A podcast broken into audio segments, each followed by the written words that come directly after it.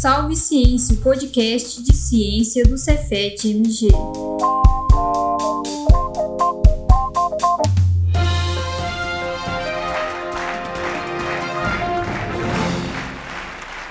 Você sabe o que é uma espada de São Jorge e que os clorofitos são plantas excelentes para se ter em casa com pet porque não são tóxicas?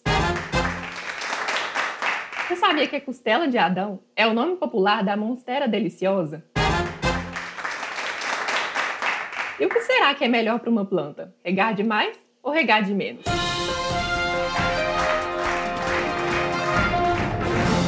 Pois é, gente. Eu achei que eu não saberia responder a maioria dessas perguntas. Mas eu fiz um teste no BuzzFeed e acertei quase 70%. Nem eu testei. Eu acho que conviver e observar uma família amante de plantas me fez inconscientemente saber algumas coisas. É, segundo o teste, eu ainda não sou assim, não estou em perfeita simbiose com todas as plantas, mas eu sou atenciosa, concorrendo futuramente ao cargo de mãe de planta, né? Bom, nesse episódio do Sabe Ciência, nós vamos receber um youtuber com quase meio milhão de seguidores, dono do canal Um Botânico no Apartamento, que tem mais de 25 milhões de visualizações no YouTube e é professor de biologia nas horas vagas. Tô brincando, viu, gente? É porque é inacreditável o tanto de coisa que esse professor do Cefet Minas faz. O doutor em botânica Samuel Gonçalves. Nessa conversa, nós vamos falar sobre ser mãe e pai de planta e sobre o aumento do cultivo doméstico de plantas nas grandes cidades.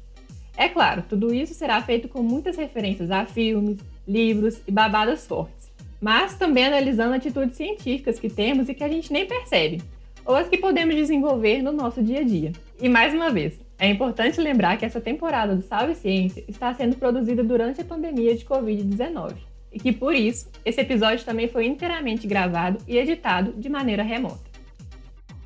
Professor Samuel, muito obrigado por aceitar o convite de participar do nosso podcast. Fala aí pra gente um pouco mais sobre você.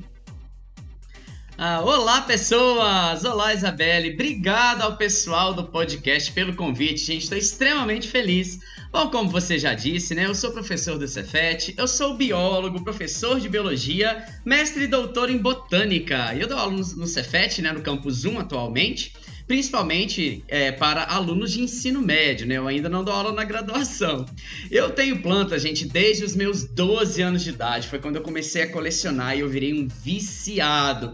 Hoje no meu apartamento, choquem-se, eu tenho mais de 1.200 plantas. É isso mesmo. O pessoal fica bem desorientado quando eu falo esse número, mas é isso mesmo. Nas minhas redes sociais, o objetivo é a divulgação científica da botânica aplicada ao cultivo de plantas. E eu coleciono principalmente suculentas e agora a grande moda que é a Urban Jungle, as florestas urbanas, que tem tudo a ver com o tema do nosso podcast, que é essa ideia de ser pai ou mãe de planta. Gente do céu, é planta demais. Exatamente. Eu não tenho costume de plantar nada. Mas nas redes sociais sempre aparece aquele. Alguém dizendo, né? Que é pai de planta, que é mãe de planta. E o que, que diferencia essas pessoas daquelas que têm algumas plantas só na casa? Ah, pois é, então. Esses pais ou mães de planta, né, são jovens adultos que trouxeram de volta as plantas para dentro de casa. Na realidade, elas ficam geralmente do lado de fora, nas florestas, nas matas, e trazer essas plantas para dentro dos apartamentos também é extremamente interessante. Só que as plantas não são só itens de decoração, como amontoados verdes. Na realidade, agora tudo faz sentido. As plantas são muito estudadas, tem todo um cuidado especial e é isso que é o diferencial. É, hoje em dia, né, a gente vive em apartamentos cada vez menores e as cidades estão cada vez maiores. É possível a gente cultivar a planta de forma adequada nesse contexto? Com certeza, olha, tem uma infinidade de plantas que a gente pode colocar em ambiente interno. Essa foi a inicial pegada do meu canal, exatamente mostrar para as pessoas que é possível cultivar plantas dentro de apartamentos. Haja vista, o nome do meu canal é esse, né? Um botânico no apartamento. Quando eu falo em infinidade, é infinidade mesmo. Os ambientes dentro de casa e de apartamentos são similares em iluminação às regiões de subbosque das florestas. O que, que é isso? É aquele lugar que fica no chão das matas, onde a sombra existe, mas o que, que é sombra, né? Na realidade, é um lugar de muita claridade sem o sol forte. Ou seja, um apartamento ou uma casa são florestas que ainda estão sem plantas. Então, basta a gente resolver esse detalhe colocando as plantas nos lugares. É, com a quarentena e com o isolamento social que nos foi imposto em decorrência da pandemia de Covid-19, eu vi muita gente que não ligava muito para plantas começar a se interessar. Talvez por passar mais tempo em casa, né? Por não ter condições de ir a parque, a praças, não sei. Mas eu vi também que isso é um verdadeiro fenômeno mundial nas redes sociais. E que a hashtag UrbanJungle, é, inclusive, tem mais de 7 milhões de publicações no Instagram. Você poderia explicar melhor o que seria esse termo? Então, com uma tradução livre, né, a gente poderia dizer que é literalmente floresta urbana, né, ou selva urbana. Na realidade, é um estilo de decoração que se ampliou para um estilo de vida. Porque na realidade, a gente sabe que as nossas avós, as nossas mães também tinham planta dentro de casa, não é mesmo? Mas trazer plantas para os ambientes internos, buscando essa reconexão com a natureza nos ambientes das cidades, né, que é o um ambiente de concreto. Aí é muito interessante que foi feito um livro que tem esse mesmo título, Urban Jungle. A partir desse livro, os millennials se identificaram e passaram a cultivar essas plantas dentro de casa, né? Que são os jovens adultos dos anos 80 responsáveis pela popularização desse estilo de vida. Realmente é quase impossível você conhecer alguém nascido na década de 80 que não seja hoje pai ou mãe de planta. Eu duvido que vocês conheçam alguém que seja desse jeito. Além disso, eles gostam sempre de pet, tem móveis antigos, decoração toda diferentona e amam café. Ou seja, os millennials são cringe, não é mesmo, gente? A gente já ouviu falar muito sobre essa história dos cringe. Eu sou cringe e com muito orgulho. Eu sou a Maíra Medeiros, esse é o Nunca Te Pedi Nada e esse vídeo vai mostrar se você é cringe ou não é cringe. Oh my god, I'm so cringe, you know? O que é cringe? MC é cringe? Só pode cantar, tá, é trap agora, ou trap é cringe. Se você é adulto, você é cringe. Se você acordar ao meio-dia, você não é cringe. Harry Potter é cringe, né? Eu mesmo conheço várias pessoas que são mãe e pai de planta. Inclusive, essa polêmica, né, na verdade, uma falsa polêmica que durou algumas semanas na internet nesse ano de 2021, que foi em torno dessa palavra cringe. É, parece que essa geração, Millennium, que dominou durante muito tempo as plataformas de internet, descobriu recentemente que existe uma geração nesse espaço que ela não necessariamente fala a sua língua, né? A geração Z. Que teoricamente é onde eu me encontro nessa classificação geracional. Eu, particularmente, acho meio nada a ver esse negócio de definir uma geração a partir da sua data de nascimento. Porque daí acaba enchendo de rótulo as pessoas que nasceram entre 1980 e 2000 e aqueles que nasceram depois dos anos de 1990 até 2010, por aí. E aí enche de rótulos, né? Eu vejo mais como algo cíclico, como a moda, né? De tendências que vêm e vão. Mas e você, Samuel, que é professor, YouTube, que lida com um público tão diversificado, o que você pode dizer pra gente sobre essa questão geracional, né? Que ainda gera algumas tretas na internet. Olha, então, uma reflexão muito interessante. Só que apesar de concordar com você sobre os rótulos serem complicados, eu acho que é inegável a existência de traços que são comuns, né? De determinadas gerações. Mas, na realidade, olha só, obviamente não determina os padrões de comportamento 100% das pessoas, né? A gente, tem, a, a gente tem que convir com isso também. É impossível não considerar o papel dos millennials em relação ao retorno das plantas com tudo. Ah, pensa comigo, vamos lá. As implicações disso no mercado, já pensou? São muitas pessoas investindo pesado em plantas raras na decoração por exemplo, né? Importante ressaltar também que a gente vive em uma era digital que facilita isso tudo, inclusive em relação às postagens de perfis no Instagram. Só para vocês terem uma ideia, tem vários Instagrams cheios de plantas, cheios de pet, decoração e, obviamente, café, não é mesmo? Essa questão das gerações é interessante, olha só. Pensa em astrologia, né? Já teve até podcast que falou sobre isso. É super interessante conversar sobre, mesmo que não tenha nada científico. Assim também a gente pode brincar com as questões das gerações. Você é de gêmeos como eu, não consegue falar parar de falar em um segundo. Você que é millennial, ama plantas e café e é cringe. Você que é geração Z, não toma café. Aliás, às vezes nem sabe o que é café. Exato. Mas um detalhe muito curioso é que tanto millennials quanto a geração Z, né, os Zs, são muito antenados com questões ambientais. Por exemplo, o termo veganismo é muito mais comum hoje em dia. Restaurantes comuns e famosos têm opções veganas e vegetarianas em seu cardápio. A gente encontra isso até no iFood. Olha que genial. Pois é, eu, eu realmente eu noto no meu círculo de amizade, né, na minha bolha, um aumento do número de pessoas veganas ou vegetarianas. Isso tem a ver, às vezes, com questão de saúde, né, e outras vezes com questões ideológicas. Mas eu queria saber se você também tem essa mesma percepção de que essa mudança nos hábitos alimentares é, tem alguma relação com o aumento do cultivo de hortas domésticas, desses fenômenos da, das urban jungles. Olha que legal, de fato, é impossível você não conhecer alguém vegetariano e vegano mesmo. Concordo plenamente com você. Eu sou ovo-lacto vegetariano, né? Ou seja, eu não como nada que tenha carne, mas me alimento de coisas que tenham leite e derivados e coisas com ovos. Esses hábitos estão muito ligados, sim, à maior preocupação com o planeta, protocolos ambientais, maior divulgação mesmo das terminologias, inclusive, né, que até então eram pouco citadas. Outra coisa é que o cultivo de plantas abre as possibilidades para alimentação mais saudável no seu próprio quintal ou na sua varanda, em hortas caseiras e, obviamente, orgânicas. Isso é muito genial. Saudações e parabéns, comandante. Se estiver vendo isso, significa que a sonda Eva voltou da Terra com um espécime confirmado de fotossíntese avançada. Uma planta. Está na hora de voltar à Terra e iniciar a operação recolonização. Voltar? Voltar para a Terra? Afirmativo, comandante.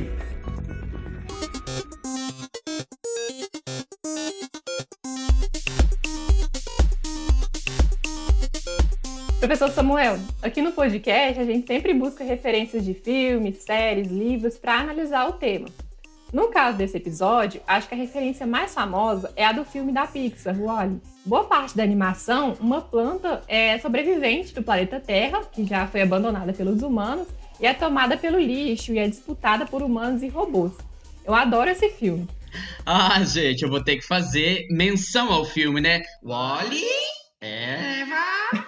Eu adoro esse filme, gente. Eu sou apaixonado. Ele é realmente fabuloso. É impressionante a ideia da terraformação, não é mesmo? Nesse filme, tudo bem que tem isso em Alien também, mas a ideia da terraformação é muito genial. É impressionante pensar nessa ideia de que se uma planta consegue viver em um determinado local, esse local é bom para gente viver. Isso é muito interessante do ponto de vista científico. Poderíamos ampliar essa analogia, por exemplo, exatamente para as urban jungle, trazer as plantas para dentro de casa, né, do concreto das selvas de pedra, fez com que fosse mais gostoso de morar, que fosse mais prazeroso de morar. Esse retorno à natureza é reconfortante com certeza absoluta. Verdade. Uma outra referência muito conhecida é o Jardim Secreto. O livro ele foi escrito no século XIX e é um clássico da literatura mundial. Já ganhou adaptações para literatura infantil e para o cinema. São dois filmes. O primeiro é de 1993 e tenta ser bem fiel ao livro. Já o segundo é o mais recente, de 2017, e traz uma, uma adaptação diferente, com uma estética meio distópica, industrial, algo assim. Ixi, vocês estão fazendo maldade comigo. Esse eu não lembro de cor, não. Faz muito tempo que eu vi. Bom, o Jardim Secreto, vou explicar um pouquinho aqui da história para você, para você lembrar. Ele narra a história de uma garota que acaba de perder os pais de maneira trágica na Índia e ela é mandada para morar com o tio numa mansão da Inglaterra. Uma coisa meio orfanato de filme, sabe? Escuro, um aspecto frio, sem vida. Tem até uma governanta rigorosa e severa, bem clichê mesmo. Mas enfim, ela passa a explorar a mansão e descobre um jardim abandonado, escondido por muros altos. E ela, com a ajuda de um amigo, começa a cultivar e se torna um lugar mágico, cheio de plantas, surpresas. É bem bonito mesmo, maravilhoso. Fica a dica então para quem não leu ou não viu os filmes. Legal, deixa eu falar só uma coisa então que é genial sobre esse filme então, que foi feita uma música de uma cantora que eu admiro demais, que é a Aurora, literalmente a música Secret Garden. Genial, ouçam depois. Eu vou ouvir. Eu me preparei bem para esse episódio, no para casa direitinho. É, eu vi um filme também é, relacionado com o tema, que é O Labirinto do Fauno. Esse filme concorreu a seis Oscars em 2007 e ganhou três troféus, né? É bem famoso. Além disso, o filme levou o diretor espanhol Guilherme Del Toro lá para as prateleiras de cima de Hollywood. Só para citar aqui algumas das suas outras produções, né? Foi ele que dirigiu o primeiro filme da trilogia Hobbit e também o filme A Forma da Água, que eu particularmente achei bem estranho, mas eu não sou nada perto de crítica de cinema. Mas o filme levou as estatuetas de melhor filme, melhor diretor em 2018. Então, assim, um filme bem conceituado. Tá bom, concordo com você que a forma da água é um pouco estranha, mas é genial. É maravilhoso. Eu fui ver no cinema. Agora, sobre o Labirinto do Fauno, é um filme extremamente. Aliás, Guilherme Del Toro é fantástico, né? O que eu me lembro muito desse filme é a mistura de terror, né, com os contos de fada. E é o fato de que a Ofélia colocava uma mandrágora em um recipiente com leite debaixo da cama da mãe dela, que ela, a mãe dela estava doente, não é mesmo? Então, realmente é uma associação muito interessante acerca das plantas que podem nos trazer melhora, saúde e bem-estar. A gente pode lembrar também que tem mandrágora até no Harry Potter, não é mesmo? é verdade. Nem lembrava. Foi comprovado cientificamente: a água oxigenada ajuda suas plantas a ficarem mais saudáveis e mais lindas. Roda a vinheta!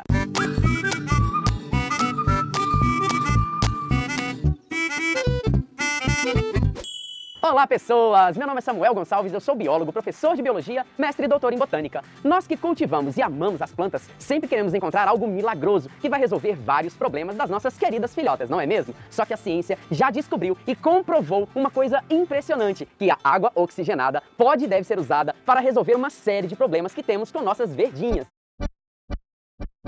Gente, sensacional! Eu vou inclusive contar para minha mãe, que é mãe de planta. Mas então, professor Samuel, a gente acabou de ouvir esse trechinho de um vídeo do seu canal do YouTube chamado Um Botânico no Apartamento, que existe desde 2018. Desde então, são mais de 26 milhões de visualizações nos seus vídeos. Isso não é para qualquer um, não. Mas conta pra gente, como é que foi que tudo começou?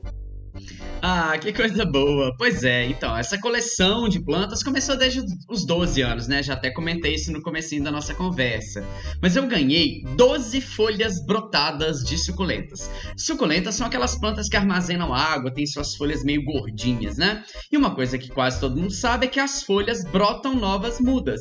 Aí, no final das contas, eu acabei também me apaixonando, colecionando e colecionava também orquídeas. Aos 15 anos eu já tinha mais de 200 espécies espécies de orquídeas. Meu pai, inclusive, me ajudou a fazer um orquidário lá na casa dele, né? Quando eu morava lá num outro bairro aqui de Belo Horizonte. Que fofo. E aí, no final das contas, eu acabei fazendo biologia na UFMG, né? Não teve jeito. Fui encaminhado mesmo para esse lado. Fiz o meu mestrado e o meu doutorado em botânica e a coleção de plantas foi só crescendo. E nisso, eu comecei a namorar o meu marido, né? E ele ficava perguntando assim: Mas Samuel, como é que você sabe esse tanto de coisa de planta e você não tem um canal do YouTube? Eu falei: Uai, porque tem um monte de canal do YouTube que já fala de planta. Aí ele falou: Mas ninguém é doutor em botânica. Eu, opa! Aí veio a ideia. E ele é fotógrafo, né? E ele é especialista em fotografia, filmagem. E a gente começou a gravar e foi um sucesso. Porque o que acontece? As pessoas queriam, tava faltando isso, a informação científica no YouTube voltada ao cultivo de plantas. Então ele agora é o diretor, produtor do canal, cameraman, o crítico. E é isso que é o mais legal. Eu gravava um vídeo falava uma terminologia super técnica. Aí ele falava assim: Mas eu não entendi nada do que você falou. Aí eu regravava traduzindo a informação científica. E isso foi tão genial para o canal porque a gente começou a fazer literalmente um canal de divulgação científica, tendo um feedback imediato do próprio diretor do canal. Olha que fantástico. Muito bom mesmo. E além de dicas, né, para quem cultiva plantas, você também faz visitas a outros pais e mães de plantas, mostrando seus filhotes, não é? Exato, tem uma série de vídeos no canal. Aliás, o segundo vídeo mais visto do canal, o primeiro é esse da água oxigenada, ele é o vídeo mais acessado até hoje, tem mais de 1 milhão e 700 mil views. E o segundo vídeo mais visto, que também já tem mais de um milhão de views, é na casa de uma amiga minha aqui de Belo Horizonte. E olha, o que é mais chocante foi um vídeo despretensioso. Pegamos a câmera do celular celular, começamos a gravar, falando, mostrando as plantas e foi um sucesso. As pessoas realmente amam ver como as pessoas têm as plantas em casa, como elas fazem as suas coleções. Isso é muito maravilhoso. Não é bem interessante mesmo. Fiquei até curiosa, vou ver assistir todos agora. Ah, que coisa boa. Eu não aguento mais essa Valdir, ela é chata demais, meu Deus. Você acha que eu não sei, cara? Eu não sou nem cacto, não. Sou espada de São Jorge fantasiado pra ela não me regar. Porra, meu nome é Neprolepsis exaltata, latim. Olha que beleza. Ah, essa chupadora, essa mamadora de brócolis me alcunha de Elimar. que ela é fã do Elimar Santos. Quem que é fã do Elimar Santos, gente? Pra você ter uma ideia, antes você tinha uma calateia, que linda, que ela chamou de Bruno Mezenga. Não aguentou dois meses a calateia. Morreu. Detalhe, a calateia era de plástico. Que loucura. E esse vaso que ela me coloca aqui? Eu não tenho a perna do Faustão, não. Eu tenho raiz comprida mesmo, grossa. Olha lá ela fazendo carinho. Que raiva que me dá. Uma mão grossa. Parece que ela tapina na terra desde a infância. Ela acha que é carinho pra mim. Isso é tortura. Parece a língua de um boi. Ai, meu Deus, ela tá vindo. Elimar, eu não te contei da vez que eu conheci Flávio Venturini, depois de um show lá em São Lourenço. Te contei não, né? A Regina Série, minha prima, tinha feito uma bariátrica, menina. Ainda deu ingresso. Nesse contexto da pandemia de Covid-19, parece que houve um aumento de pessoas que recorreram à jardinagem para minimizar os impactos do isolamento social. Mas nesse vídeo recente do canal Porta dos Fundos, eles tiram sarro dos exageros de alguns pais e mães de planta. É muito engraçado, gente. Vale mesmo a pena conferir o vídeo na íntegra. Deixa eu aproveitar então para lembrar que todas as referências de vídeos, livros e filmes mencionados e utilizados aqui estão na descrição do episódio. Dito isso, conta pra gente. Conversar com as plantas ajuda realmente no crescimento delas ou só ajuda a própria pessoa a passar o tempo? Ah, então, vamos, vamos falar uma, um pouquinho sobre esse vídeo, então eu acho que é muito interessante. Bom, o Fábio Porchat errou um pouquinho, né, na hora que ele foi pronunciar. Isso é uma coisa que eu faço no canal também, eu ensino o pessoal a pronunciar os nomes científicos das plantas. Ele disse neproleptis, né, na realidade é nefroleptis. PH tem som de, de F, né, igual farmácia antigamente, não é mesmo? Então, a nefroleptis exaltata. É claro, gente, que aqui a gente tem toda a liberdade, né, da comédia, porque tem que ter o alívio cômico mesmo, mas é óbvio que eu preciso puxar a orelha da Porta dos Fundos aí. Podia ter falado nefroleptis certinho.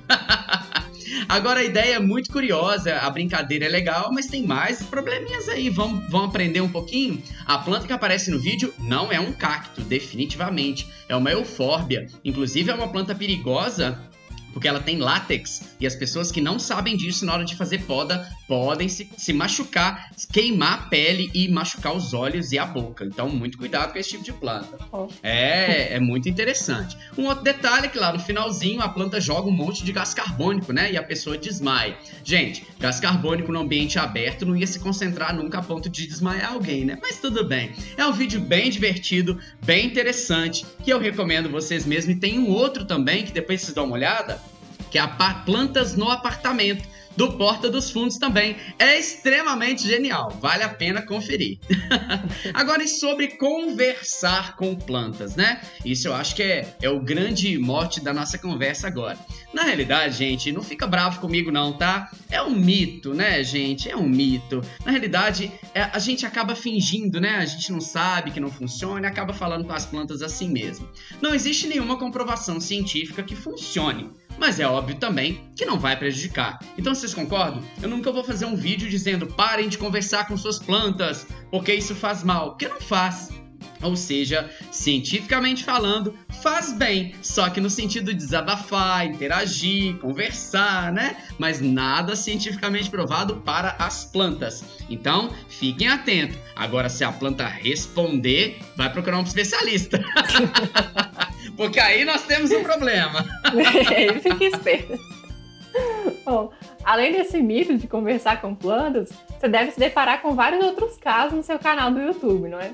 Você poderia dar outros exemplos como esse, ou de opinionismos, assim, que não tem qualquer respaldo científico, mas que é muito comum entre pais e mães de plantas?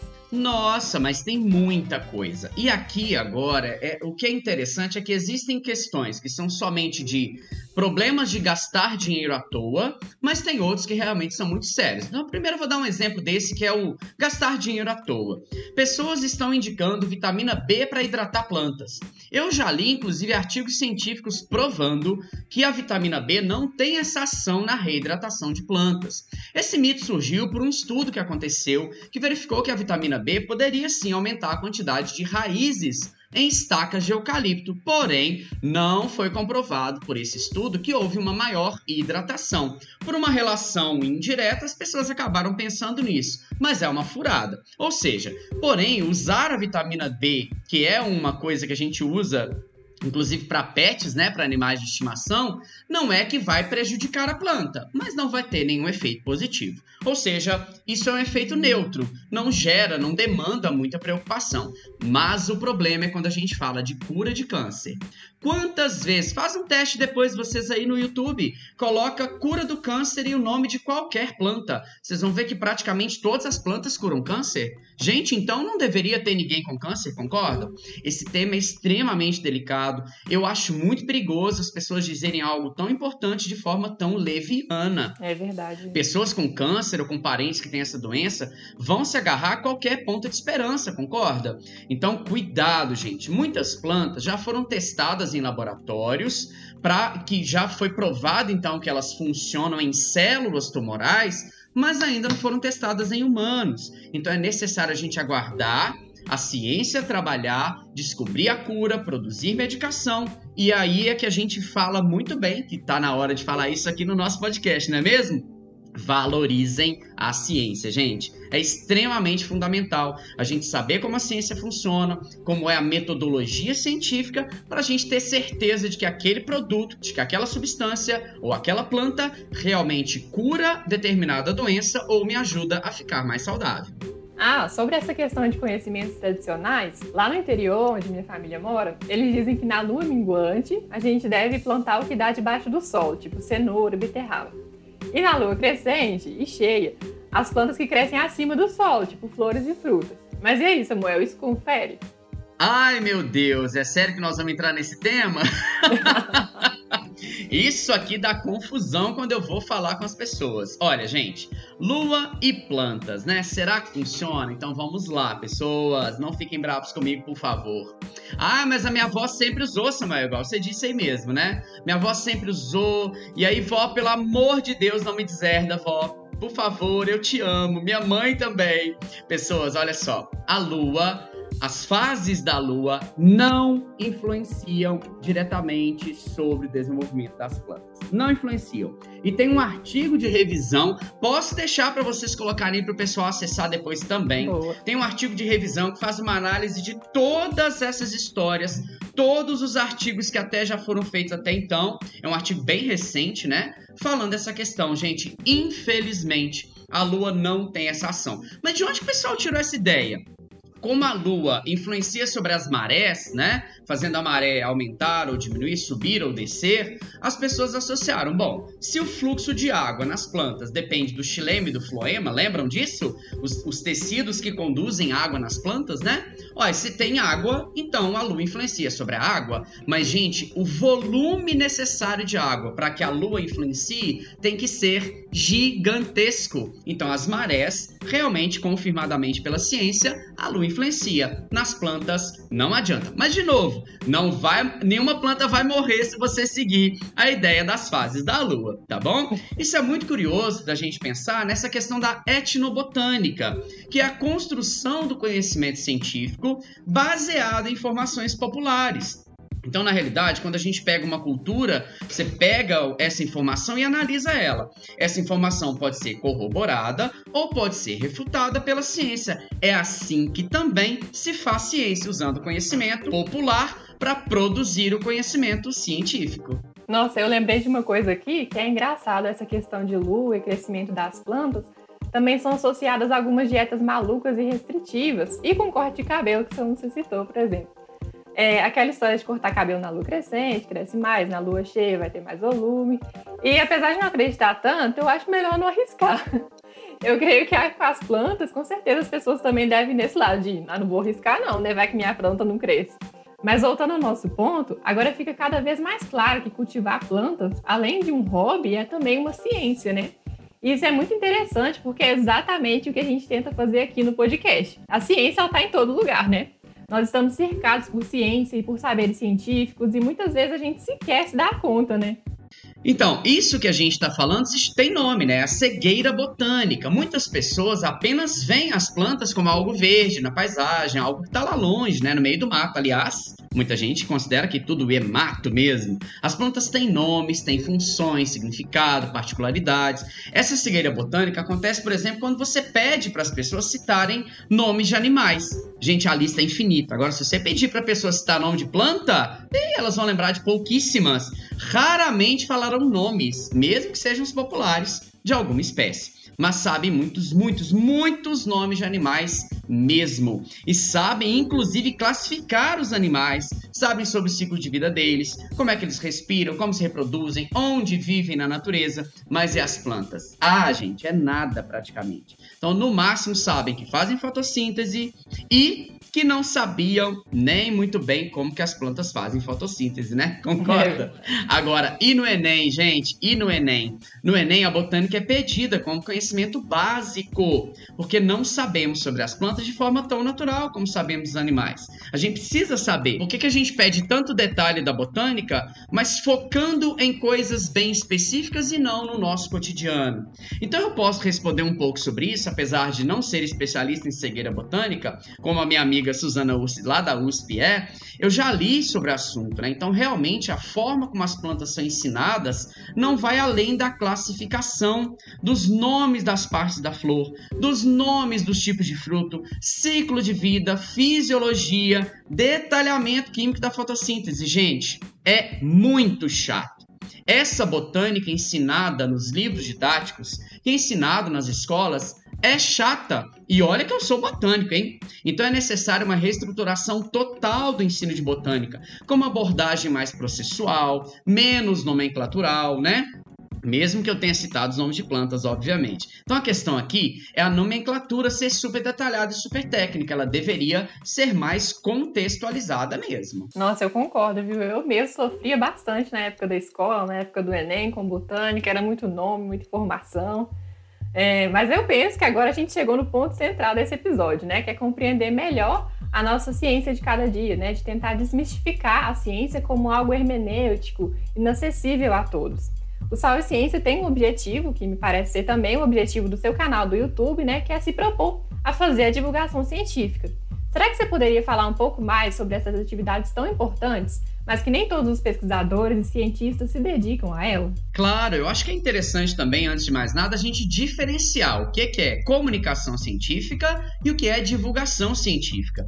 A comunicação científica acontece para os pares, né, nos cientistas. Então é quando alguém escreve um artigo científico, por exemplo, um grupo de pesquisadores, e esse artigo é submetido à comunidade científica, é submetido a uma revista. Isso é comunicar a ciência, ou seja, eu transmitir o que eu aprendi, o que eu descobri numa pesquisa para pessoas ligadas à pesquisa também, não é mesmo? Agora, divulgação científica é quando eu transcrevo essa comunicação, é quando eu pego um artigo científico e traduzo ele para que o público geral consiga entender. É exatamente essa pegada do meu canal, do meu Instagram. Transformar o conhecimento científico em algo aplicável, em algo que as pessoas possam usar no dia a dia com as plantas. A impressão que eu fiquei é que na área em que você atua, a gente consegue identificar muito mais claramente os pontos de contato entre as demandas individuais por conhecimento e os saberes científicos.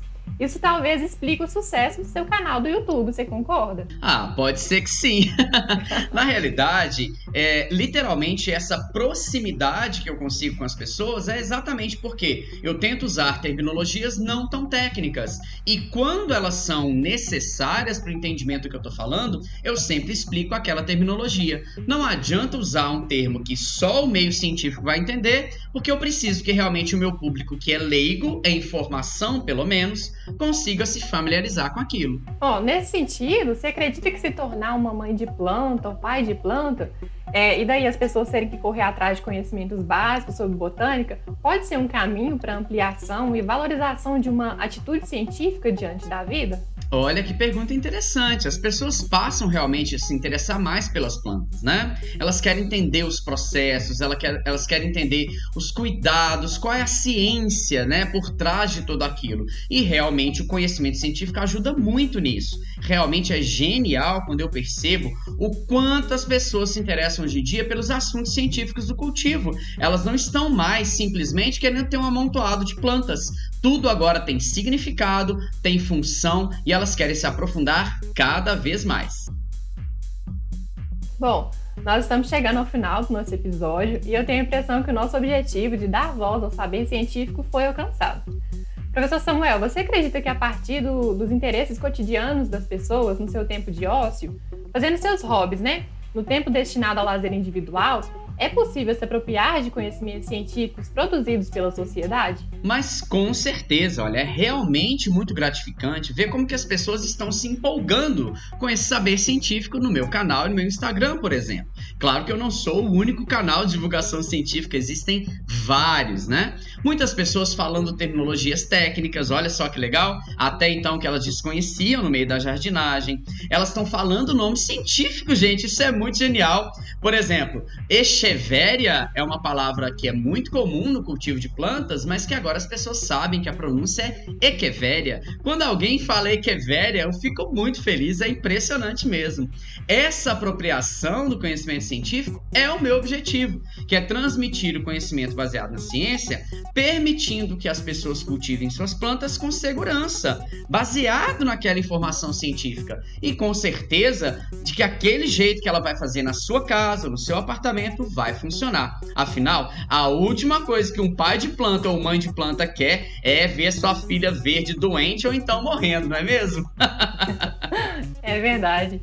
Bom, Sempre no final do programa, a gente pede para o convidado mandar um salve para alguém. Para quem vai ser o salve, professor Samuel? Ah, pessoas, o meu salve vai para todas as pessoas que confiam na ciência como transformadora da sociedade. Lembrem-se, gente, conhecimento nunca é demais. Sempre a gente tem que buscar aprender mais sobre tudo, absolutamente sobre tudo. E, gente, valorizem a ciência, valorizem a educação. Sem elas, a gente não vai para lugar nenhum. Se informem, sejam céticos não acredita em nada que eles te disseram, inclusive nos meus vídeos. Fala assim: será que é verdade? Vou pesquisar. Quero saber mais. E sempre, obviamente, busque as fontes originais daquela informação. É assim que a gente tem certeza de que aquilo realmente é uma verdade, é um fato científico.